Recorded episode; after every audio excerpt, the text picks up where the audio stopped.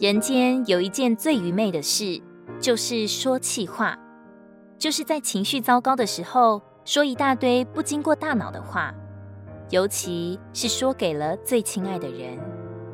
我们总是习惯性的口无遮拦，总是不假思索的随口指责、埋怨、谩骂、伤害。我们生气时，总是不顾一切的一吐为快，殊不知每一句狠话都像一根钉子一样，血淋淋的钉在了对方的心里；每一句气话都像一把匕首一样，残忍的割去彼此的包容和忍耐，也割去了自己在对方心里的形象和分量。有些伤痕是很难修复的，尽管我们后悔了、道歉了。也握手言和了，但不等于心中就再无创伤。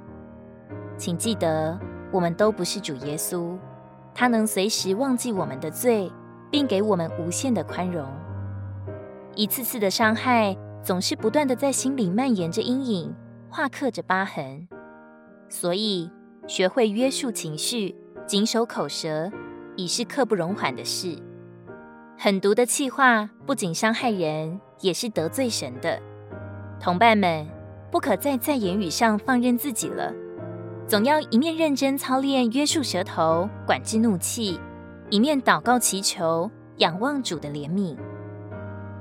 诗篇一百四十一篇三节：耶和华啊，求你在我的口边设立守卫，求你把守我嘴唇的门户。如果你喜欢我们的影片，欢迎在下方留言、按赞，并将影片分享出去哦！天天取用活水库，让你生活不虚度。我们下次见。